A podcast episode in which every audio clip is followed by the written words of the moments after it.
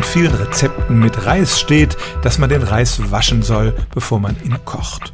Und viele Köche, sowohl Hobbyköche als auch Profis, sind überzeugt davon, das macht man, um Stärke von der Oberfläche abzuwaschen, die sich zum Beispiel gelöst hat, weil sich die Reiskörner aneinander reiben. Und das würde dann dafür sorgen, dass der Reis nicht verklebt, sondern die Körner schön separat bleiben. Aber zumindest dieses Motiv ist Unsinn. Das hat eine Arbeit chinesischer Forscher vor fünf Jahren deutlich gezeigt. Die haben drei Reissorten gekocht, und zwar Klebreis, Jasminreis und noch eine weitere Reissorte mit mittellangen Körnern.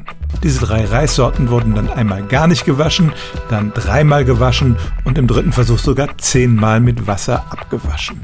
Wie klebrig der Reis nachher war, hing tatsächlich nur von der Sorte ab und nicht von der Waschprozedur, die änderte überhaupt nichts.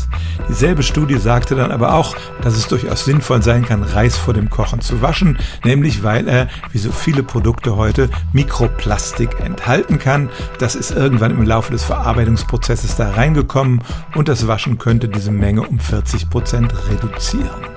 Waschen kann auch Giftstoffe entfernen, etwa Arsen, das der Reis beim Wachstum angereichert hat, und auch Schwermetalle können reduziert werden. Andererseits wäscht man damit auch ein paar nützliche Nährstoffe ab. Fazit also, ob Sie den Reis vor dem Kochen waschen oder nicht, hat keine Auswirkungen auf seine Klebrigkeit, aber es kann ein paar Stoffe entfernen, die Sie nachher vielleicht nicht im Essen haben wollen.